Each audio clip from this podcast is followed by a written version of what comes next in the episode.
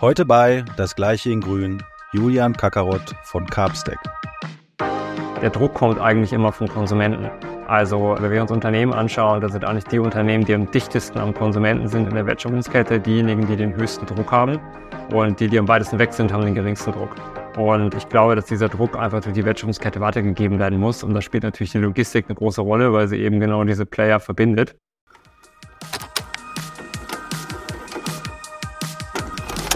Meine sehr geehrten Damen und Herren, liebe Rundfunkhörer, ein herzliches Willkommen zu Das Gleiche in Grün, moderiert von Moritz und Timo.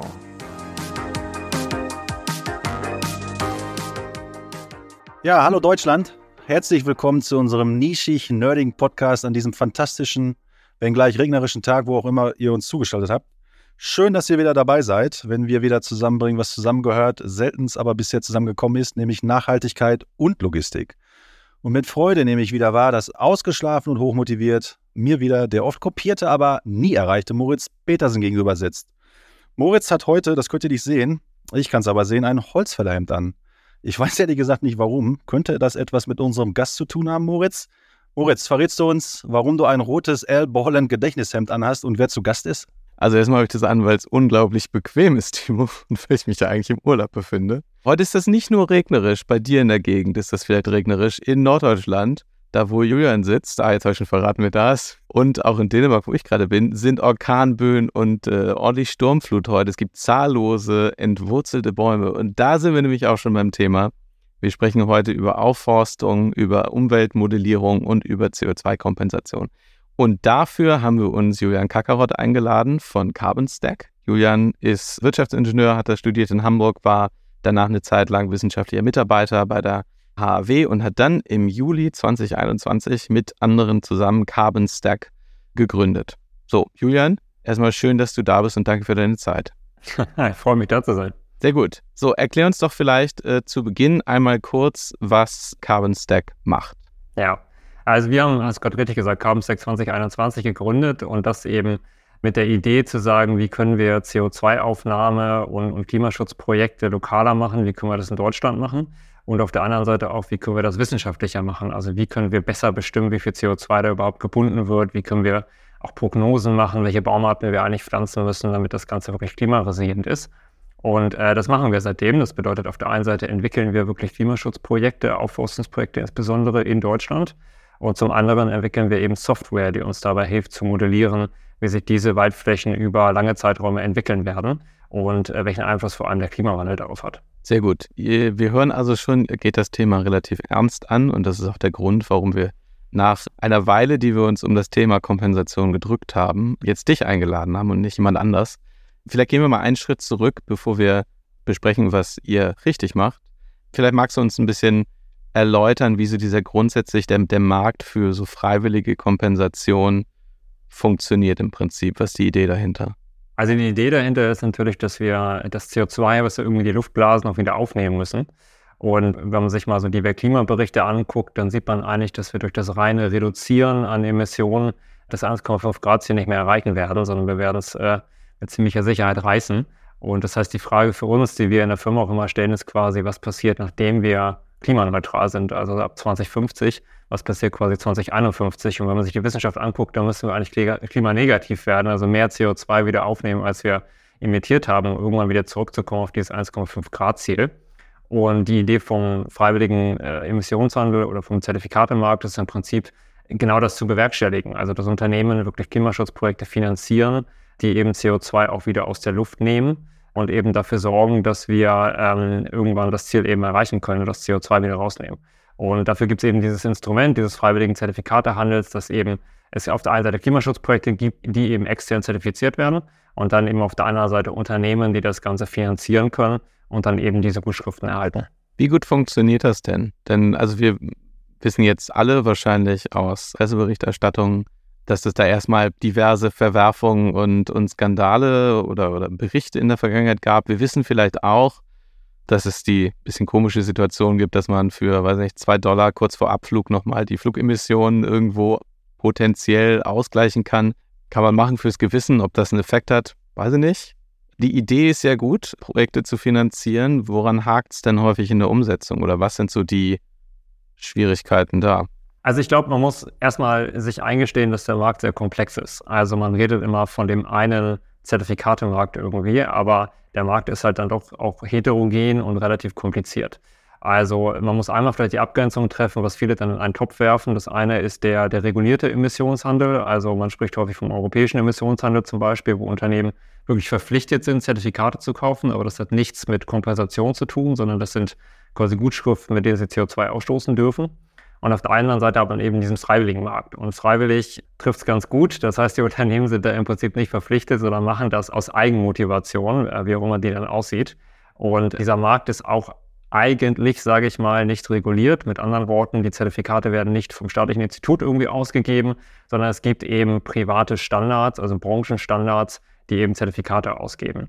Und äh, der ganze Markt grenzt aber immer an Regulatorik, was ganz spannend ist. Also wenn man zum Beispiel die, Zertifikate nimmt und dann ein Nachhaltigkeitsreporting macht, dann trifft man auf einmal auf Regulatorik. Und wenn man auch äh, sich CO2-neutral bezeichnet oder so, dann geht es auf einmal ins, ins Werberecht und so weiter.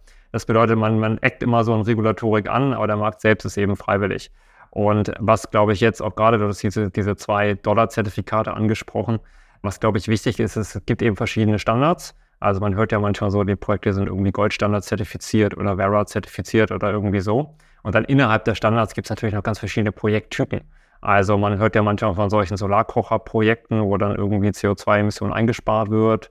Es gibt auch diese Waldschutzprojekte, das sind die, die ja primär in der Kritik waren äh, dieses Jahr durch diesen Guardian-Artikel. Und es gibt auch wieder Aufforstungsprojekte. Und alle haben auch wieder eigene Methodologien und Herangehensweisen und ich sage mal eine andere Logik hinter den Projekten. Und das heißt, wenn man da wirklich mal im Detail reinguckt, dann ist das Ganze doch sehr divers.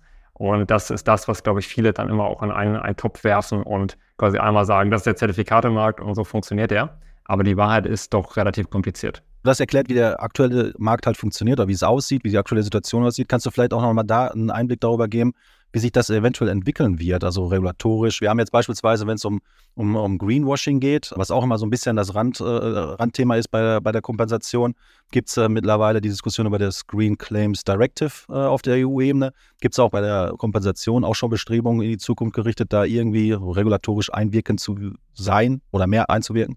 Ich glaube, die Entwicklung, die insbesondere dieses Jahr stattgefunden hat, ist eben diese Diskussion um Klimaneutralität. Ne? Also darf ich mich als Unternehmen eigentlich klimaneutral nennen? Und das ist eine Diskussion, die auch schon lange im Argen lag, sage ich mal. Also der ganze Markt hat ja eigentlich angefangen mit, mit dem Kyoto-Protokoll vor über 20 Jahren. Und äh, damals wurde ja festgelegt, dass äh, letztlich die Industrieländer äh, berichten müssen, was für Emissionen sie haben und auch wie viel CO2 sie durch Wälder wieder aufnehmen. Und dann hast du eben Entwicklungsländer gehabt, die eben nicht, nicht reguliert waren. Und das hat dadurch geführt, dass sehr viel Investment gerade in die Entwicklungsländer floss, weil die Industrieländer in Deutschland zum Beispiel gesagt haben, ah, hier ist mein Wald und da nimmt so viel CO2 auf und ich als Deutschland claime das auch. Wir reden immer von Claims.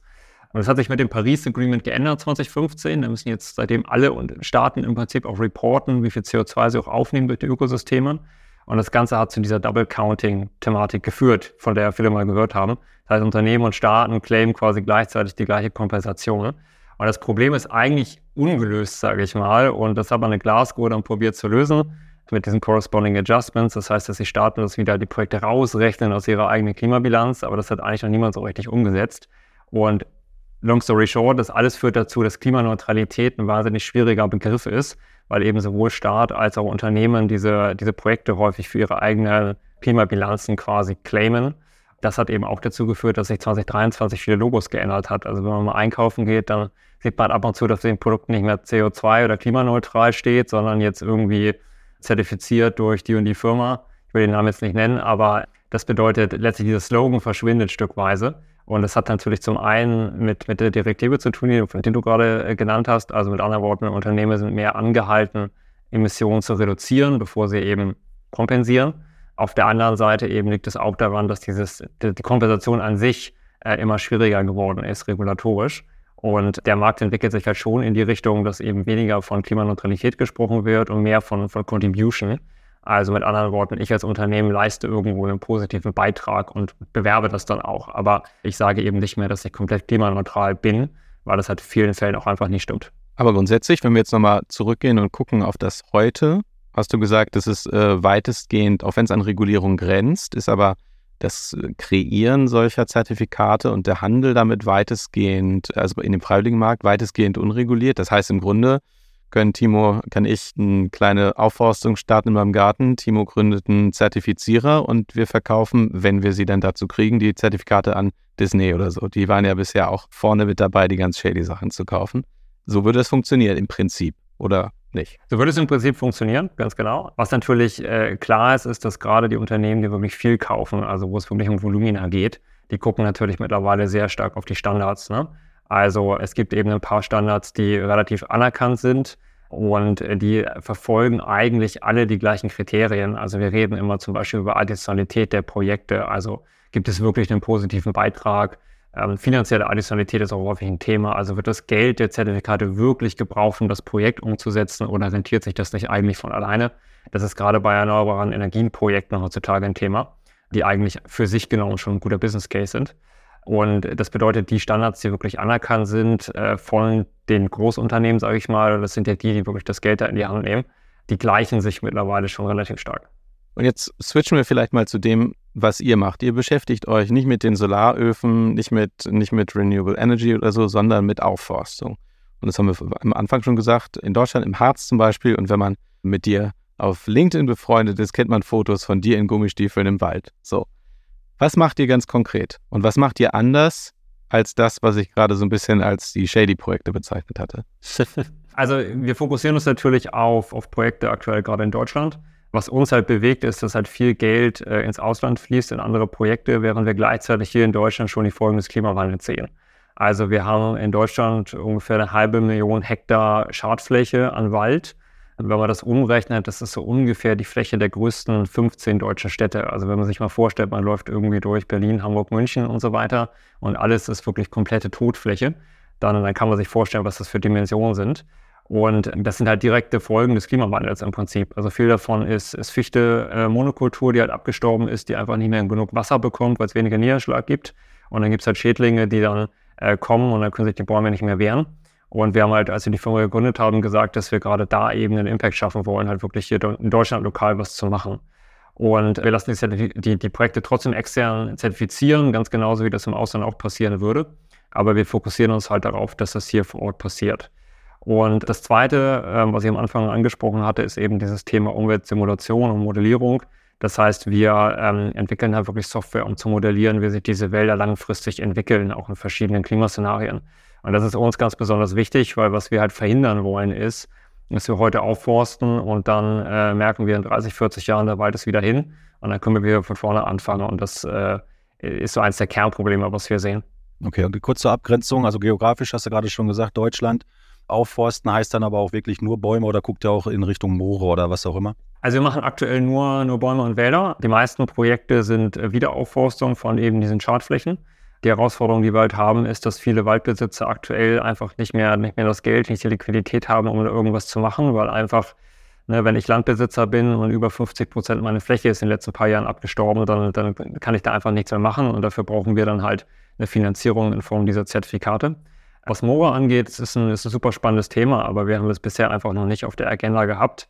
Das Spannende bei Mooren ist im Prinzip, dass ich zwei verschiedene Effekte zusammennehme. Also zum einen äh, ausgetrocknete Moore imitieren ja CO2. Das heißt, ich habe erstmal einen Reduktionseffekt, wenn ich das wieder vernässe. Und dann auf der zweiten Seite habe ich eben diesen CO2-Aufnahme, diesen Removal-Effekt, wenn ich dann eben das, das Moor so weit habe, dass es wieder CO2 aufnimmt. Auch spannend. Aber äh, aktuell unser Fokus liegt wirklich auf Wald, weil wir sagen, das Problem ist groß genug, das muss erstmal gelöst werden. Jetzt vielleicht naiv gefragt, ein abgestorbener Wald ist natürlich nicht schön, da kann man nicht durchgehen, da kann man seinen Hund nicht laufen lassen, da kann niemand illegal seinen Restmüll abladen, das vielleicht nicht. Aber warum, was sind denn die Vorteile davon, mal über den CO2-Effekt hinaus, wenn ich keinen abgestorbenen Wald mehr habe, sondern wieder einen Wald, der so aussieht, wie man ihn sich vorstellt? Also zum einen ist das, glaube ich, für die Region ganz entscheidend. Also wir sehen ja diese Effekte insbesondere in Mitteldeutschland. Wir sind aus Hamburg und ich glaube, wenn man mit Hamburgern spricht und viele zum Skifahren in Harz fahren, dann äh, merkt man schon die Effekte auch gerade auf den Tourismus. Also das ist definitiv ein Faktor. Zum anderen natürlich greifen wir durch die Aufforstung halt in die Natur ein und unser Ziel ist natürlich, diesen Regenerationsprozess einfach deutlich zu verkürzen.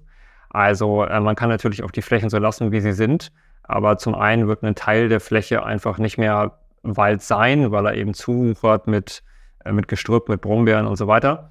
Und zum anderen wird man auch in der ersten Generation von neuem Wald primär wieder Fichte vorfinden, natürlich, weil sie vorher auch da war.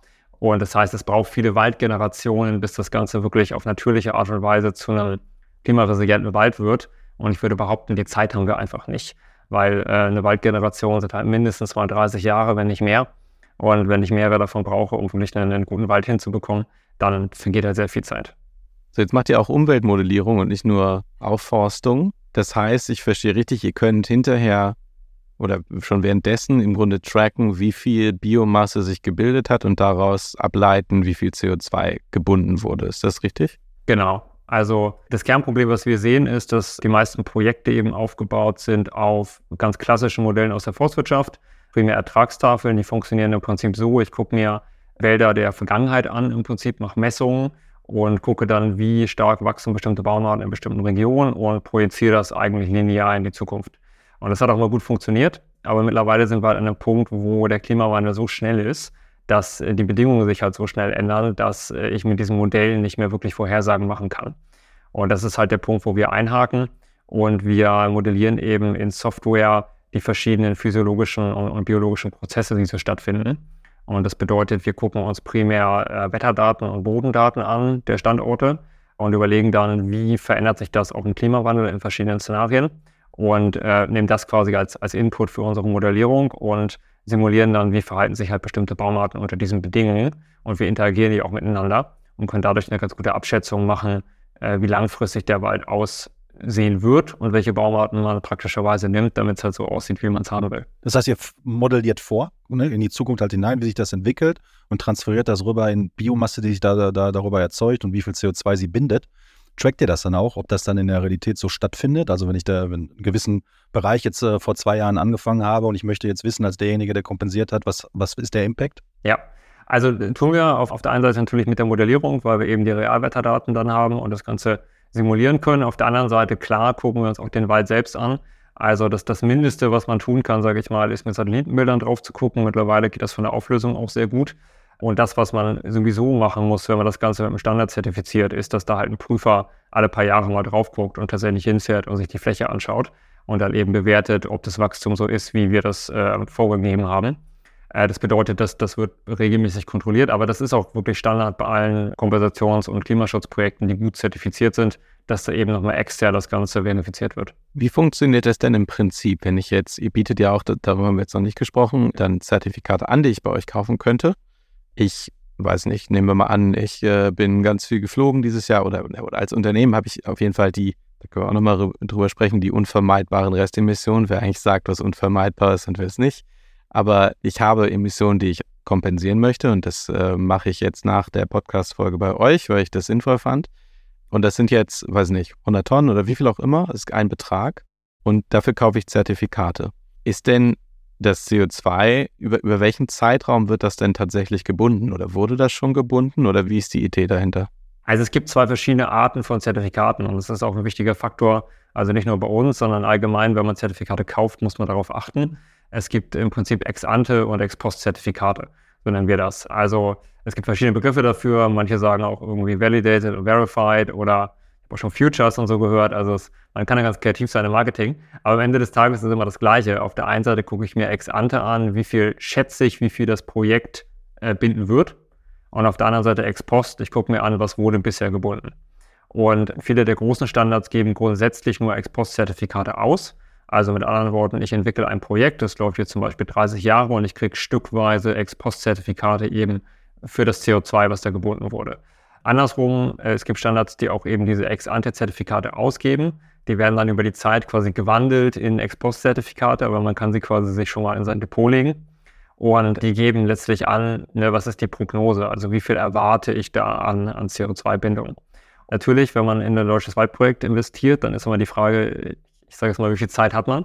Also mit anderen Worten, ähm, investiert man in das Projekt und sagt wirklich jetzt zum Beispiel für meine Firma, ich tätige jetzt ein Investment und will wirklich über 30 Jahre Stück für Stück Zertifikate rauskriegen und koordiniere das möglicherweise auch mit meinen Klimazielen, dass ich eben sicher gehe, dass ich eben die Menge an Zertifikate pro Jahr kriege, die ich auch äh, brauche, zum, um das Ganze auszugleichen. Oder, und das ist meistens dann die Option für die ich sag mal, Unternehmen, die weniger Geld in die Hand nehmen, man guckt sich eben die sechs Ante-Zertifikate an, kauft die erstmal und wartet dann halt über den, über den Zeitraum. Aber wir empfehlen eigentlich immer, dass man nur Ex-Post-Zertifikate nutzt, wenn man jetzt wirklich dann doch in Richtung, ja, ich sage jetzt mal Klimaneutralität und so weiter gehen möchte. Das mit Ex-Ante-Zertifikaten zu begründen, ist immer sehr, sehr schwierig, weil wir einfach diesen großen Widerspruch, ich sag mal, das, ich sag mal, Time Delay nennen. Ja, also ich stoße heute CO2 aus und das Projekt nimmt in 30 Jahren das CO2 wieder auf. Und wenn man da über die ganzen Kipppunkte und so weiter nachdenkt, die wir haben, dann ist das einfach sehr problematisch. Magst du uns eine monetäre Indikation geben für den zumindest so Vergleich? Ich hatte jetzt vorhin zwei Dollar am Fluggate gesagt. Das ist ja so das Low-End, wo man sich relativ sicher sein kann, dass das vielleicht äh, nicht reicht, um äh, wirklich zu binden. Wenn man das jetzt bei euch äh, oder bei einem anderen Anbieter in wirklich gut und regional und die Arbeitskosten sind hier auch, wenn du im Wald stehst oder jemand bei euch, ist es ein bisschen was anderes, als wenn irgendwo anders Arbeitskraft bezahlt werden muss? Ja, auf jeden Fall. Also es gibt zum einen grundsätzlich, sage ich mal, den Unterschied zwischen sogenannten Avoidance- und Removal-Projekten. Also Avoidance quasi, ich vermeide irgendwo, dass CO2 ausgestoßen wird und Removal, ich nehme das CO2 wieder auf. Solche Avoidance-Projekte, so klassisch erneuerbare Energie und sowas, sind grundsätzlich günstiger. Also äh, ich weiß nicht, ob man noch die 2-Dollar-Zertifikate wirklich überall bekommt, aber ich sage mal so einer Spanne von 10 bis 20 Euro bekommt man ungefähr Avoidance-Zertifikate, äh, international auch. Und Removal ist halt teurer. Also da reden wir halt zwischen vielleicht 30 und 60 Euro, äh, vielleicht einige Projekte, die auch noch deutlich teurer sind. Und ähm, wenn wir von deutschen Projekten reden, dann liegen wir meistens so in der Range so 50 bis 60 Euro. Das ist so das, was bei uns häufig dann, dann an Kosten einfach anfällt. Natürlich hängt es dann auch mit der Masse zusammen. Ne? Also wenn ich jetzt Unternehmen jetzt wirklich großes Projekt auf die Beine stelle, dann kriegt man die Kosten auch noch ein bisschen runter aber das ist ungefähr die, die Spanne. Wie darf ich mir das vom ähm, Prozess vorstellen? Jetzt, äh, Moritz und ich haben ja eine Bürostuhlfirma, eine fiktive. Und wir wollen jetzt gerne ähm, das, was wir an CO2 emittiert haben, Fabrik, Fliegen, all das, gerne kompensieren. Das heißt, wir kommen auf euch zu mit ja, das, was wir kompensieren wollen. Besteht da auch die Möglichkeit für uns, unabhängig jetzt von monetären, auch ähm, mit euch zusammen zu entscheiden, wo wir äh, ähm, gerne ähm, diese Projekte halt machen? Also ob jetzt im Harz oder äh, im Bayerischen Wald, oder ich weiß nicht, es gibt ja mehrere Wälder in, in, in Deutschland. Ist das etwas, was man mitentscheiden kann? Ist das ein Projekt, was man gemeinsam aussieht? Wie ist der Prozess? Kann man auf jeden Fall machen. Also wir haben grundsätzlich zwei Modelle. Also zum einen haben wir Projekte, die wir einfach selbst vorfinanzieren, wo letztlich Zertifikate dann da sind, die eben gekauft werden können. Das ist meistens für diejenigen, die eben, äh, ich sag mal, ein kleines Volumen irgendwie abnehmen möchten. Und dann haben wir eben die Option, die du gerade angesprochen hast, wo es wirklich um die, um die eigene Projektentwicklung geht. Und das heißt, wir entwickeln dann ein Projekt, entweder exklusiv oder zusammen mit anderen Unternehmen. Das kann man auch als Konsortium machen. Und wir suchen dann letztlich gemeinsam Flächen aus. Wir gehen halt immer auf die Suche nach Schadflächen in Deutschland. Das heißt, wir haben ein Online-Tool, wo die Waldbesitzer ihre Flächen eintragen. Wir analysieren die darüber und äh, können dann eben Möglichkeiten aufzeigen und sagen, in dieser Region haben wir die und die Flächen zur Verfügung. Es gibt dann auch die Möglichkeit, die Flächen wirklich zu begehen, also wirklich hinzufahren, sich das anzuschauen, vor der Pflanzung und auch danach. Und da kann man so gemeinsam eben ein Projekt aufsetzen. Wer sind denn insgesamt so die Kunden? Ist das nur Business to Business oder plant ihr ein B2C, wie auch immer, Portal, wo ich meine 11 Tonnen Emissionen, wäre schön, wenn es so wäre, dann kompensieren kann? Das wäre bei 60 Euro pro Tonne auch echt immer noch eine Stange Geld. Oder ist das nichts, was für euch interessant ist? Nee, wir sind ausschließlich B2B aktuell und ich glaube, das wird auch mittelfristig so bleiben. Wir sehen auch den Hebel bei den Unternehmen halt am größten weil die Unternehmen eben dann doch die größten Emittenten sind. Und ich glaube, auch der Druck steigt auf die mehr und mehr. Also was wir in letzter Zeit vor allem gesehen haben, ist, dass viele Unternehmen besorgt sind um ihre Mitarbeiter, die eben auch häufiger nachfragen, wie steht es denn um Nachhaltigkeit in meinem Unternehmen und was tun wir da und so weiter. Und ich erinnere mich daran, wir hatten mehrmals Leute bei uns sitzen, die sagten, hm, unsere Bewerber, die fragen nicht mehr nach Dienstwagen, sondern die fragen jetzt nach Nachhaltigkeit, was kann ich da tun? Und ich glaube, dass es ein allgemeiner Trend ist und wir sehen den Hebel bei den Unternehmen eben als größer an und deswegen fokussieren wir uns darauf. Wenn wir jetzt links und rechts nochmal den Markt gucken, siehst du da Bewegung bei den äh, anderen Anbietern, dass es in eine Richtung geht, in der ihr auch arbeitet oder seid ihr da relativ unique unterwegs, dass ihr tatsächlich modelliert, plant und äh, ja, das Ganze ein bisschen scheinbar zumindest ernsthafter verfolgt als andere? Ich glaube, dass der Markt allgemein immer noch erwachsen wird. Ne? Also das heißt, äh, es gibt auf jeden Fall immer noch Bewegung. Äh, ich glaube, das geht zum einen natürlich von den Projektentwicklern aus, wie von uns. Und ich glaube, das ist dann auch einfach Differenzierung. Also Man überlegt sich natürlich, wie kann man auch Kunden davon überzeugen, jetzt gerade mit uns zum Beispiel zu arbeiten, im Gegensatz irgendwie mit der Konkurrenz.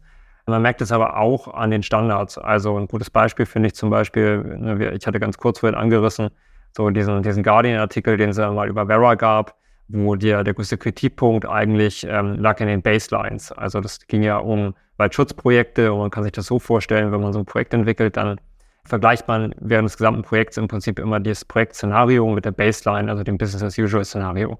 Und äh, jetzt gerade vor kurzem hat ähm, Vera eine neue Methodologie rausgebracht für Aufforstungsprojekte, wo diese Baseline nicht mehr wie früher statisch ist. Also ich mache am Anfang irgendwie der Annahme, dass wir das zertifizieren und das ist es dann, sondern wo jetzt laufend eben Kontrollflächen, also reale Flächen mit Projektflächen verglichen werden und man dann eben laufend immer die Differenz ermittelt. Und äh, das bedeutet, man guckt auch von Standardseite immer mehr, dass man eben dieses Greenwashing und falsche Claims verhindert bzw. dem vorbeugt, indem man halt auch den Standard stückweise weiterentwickelt. Das macht es für uns als Projektentwickler nicht einfacher. Ne? Das Ganze wird immer komplexer. Aber natürlich sehen wir uns irgendwo auch als Technologieunternehmen und das heißt, äh, wir freuen uns auch über einen gewissen Grad an Komplexität und über, über schöne Probleme, die wir da lösen können. Aber ich glaube, dass der, dass der allgemeine Markt eben in diese Richtung geht, dass es immer weniger Möglichkeiten oder immer weniger Loopholes, sage ich mal, gibt, um wirklich äh, falsche Credits zu erzeugen. Und das finde ich gut. Ihr seid da mit Sicherheit äh, industrieungebunden. Ne? Also das heißt, ihr fokussiert euch ja jetzt nicht auf irgendeine Industrie, wie beispielsweise die Bürostuhlindustrie. Nichtsdestotrotz einmal die Frage, wer sind denn so die Industrien, die jetzt so bei euch auch schon mehrmals angeklopft haben? Kann man das irgendwie sagen? Und natürlich dann verbunden mit der Frage, wie sieht es in der Logistik aus? Natürlich merkt man, dass Industrien, die einen höheren CO2-Ausstoß haben, auch einen höheren Bedarf haben an Zertifikaten. Ich glaube, das liegt irgendwo in der Natur der Sache. Das muss man einfach auch so hinnehmen. Das bedeutet, ähm, auch wenn man sich äh, irgendwie die Öl- und Gasindustrie anguckt, dann sind es halt die, die wirklich auch am meisten in diesem Bereich investieren. Das, das ist halt so. Ähm, wir sehen es zum anderen auch in der Baubranche aktuell, dass da viel passiert, auch gerade in Richtung klimaneutrales Bauen und so. Und es gibt eben gewisse, Moritz hat es gerade angesprochen, was ist ja nicht unvermeidlich, es gibt eben gewisse Emissionen, die man da auch einfach nicht vermeiden kann. Und das heißt, man muss es dann irgendwie ausgleichen mit Projekten.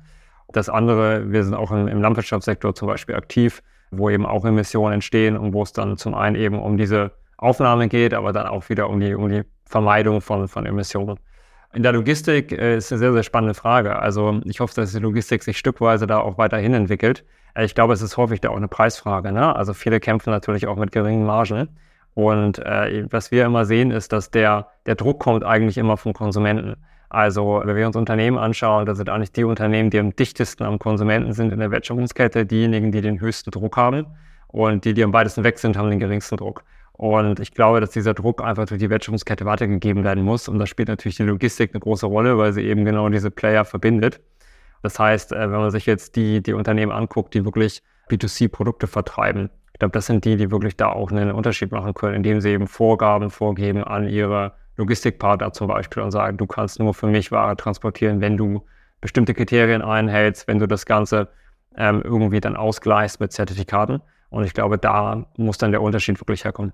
So, vielleicht zum Ende nochmal eine Frage in Richtung Handlungsempfehlungen. Und die Frage geht vielleicht eher in Richtung von Julian als Forstwirtschaftsexperten und jemand, der sich mit äh, Kompensation gut auskennt und weniger an den CEO von Carbonstack und dann also Anbieter eines Produkts.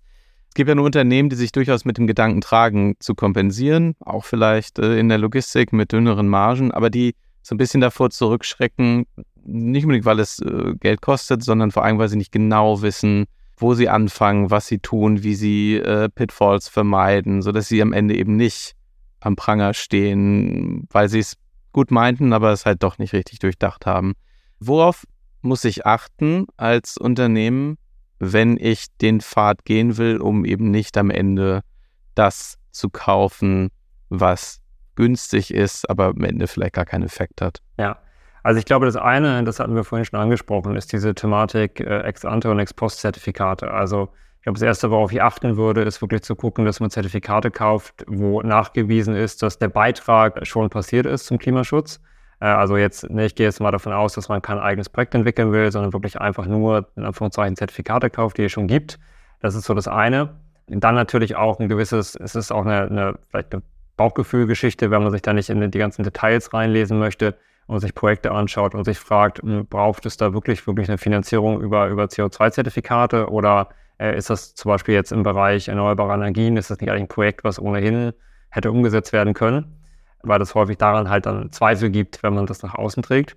Und das andere ist eben die Kommunikation nach außen. Also äh, wir haben es jetzt in der Vergangenheit gesehen, dass viele Unternehmen ein Problem bekommen haben, die wirklich aggressiv nach außen kommuniziert haben, hier, wir sind klimaneutral und wir sind ganz grün. Sondern ich glaube, man sollte darauf achten, eben auf solche Claims entweder zu verzichten oder zumindest äh, sie auch realistisch einzuschätzen und zu sagen, hey, wir haben ja einen super Beitrag erbracht, wir haben ein tolles Projekt unterstützt und das hat den und den äh, Impact auf das Klima. Aber deswegen muss ich ja meine Bemühungen jetzt zum Beispiel CO2 zu reduzieren nicht verändern, sondern ich kann ja weiterhin auch Reduktionsprojekte innerhalb des Unternehmens anstoßen. Und wenn ich dann darüber hinaus quasi noch den, den Beitrag äh, erbringe für den Klimaschutz woanders, dann ist es eine super Sache. Und ich glaube, diese Kombination ist, ist ganz wichtig, dass man eben weiterhin auf dem Reduktionspfad ist mit der eigenen Firma und gleichzeitig sich eben überlegt, was kann ich für Projekte durchführen, die eben einen wirklich nachweislichen positiven Einfluss haben. Sehr gut. Und dann habe ich noch eine Frage, die habe ich früher manchmal gestellt und jetzt mal wieder entrümpelt, weil ich gespannt auf deine Antwort zu der Frage bin. Nehmen wir mal an, jemand hat jetzt 10 Millionen Euro geerbt. Das bin natürlich nicht ich. Ich bräuchte das Geld ja auch gar nicht. Wäre als Podcast-Host hier, wäre ich ja unglaublich reich. 10 Millionen Euro und möchte die quasi effekt maximal investieren in den Kampf gegen den Klimawandel oder die Abmilderung des Klimawandels. Was tut man mit dem Geld am besten? Ist eine sehr spannende Frage. Wahrscheinlich würde ich dazu raten, das Ganze wirklich in verschiedene Projekte anzulegen. Also ich meine, wir, ist ja unser Fokus ganz klar, wir reden über Removals, ne? also wir reden darüber, dass wir CO2 wirklich aktiv wieder aus der Atmosphäre holen. Und ich glaube, dass dieser Nature-Based Weg, den wir eingeschlagen haben, der sehr, sehr gut ist, äh, weil wir eben auch die ganzen Nebeneffekte haben. Also wir reden ja nicht nur über CO2, sondern wir reden auch über Biodiversität. Wir hatten eben darüber gesprochen, dass wir über Jobs reden, die in der Region entstehen können dadurch, durch diese Projekte. Also das ist ja eine Dimension. Und äh, zum Zweiten, und ich meine, das, das will ich gar nicht unterschlagen, äh, müssen wir uns auch darüber Gedanken machen, wie wir CO2 eben reduzieren und wie wir da auch erneuerbare Energie und so weiter produzieren. Und ich glaube, dass diese Mischung wichtig ist, weil was mir nicht gefällt in der Diskussion ist häufig, dass es dann eindimensional wird. Also entweder wir müssen jetzt nur reduzieren oder wir müssen vielleicht nur was in Klimaschutzprojekte stecken oder so. Nein, wir brauchen beides gleichzeitig. Weil ich glaube, das Zeitfenster, das wir hatten, um nur eins von beiden zu tun, haben wir verschlafen. Und das bedeutet, wir müssen jetzt beides gleichzeitig tun. Und deswegen würde ich dazu raten, so auch zu agieren. Sehr gut. Julian, ganz herzlichen Dank. Ich glaube, das war eine sehr faktendichte Episode, die man, lieber Hörer, lieber Hörerin, sich auch ein zweites Mal anhören kann. Ganz viel Erfolg euch weiterhin beim Bäume pflanzen und erhalten. Und ja, vielen Dank für deine Zeit und die wichtigen Insights. Vielen Dank, Julian. Ich danke euch. Hat Spaß gemacht.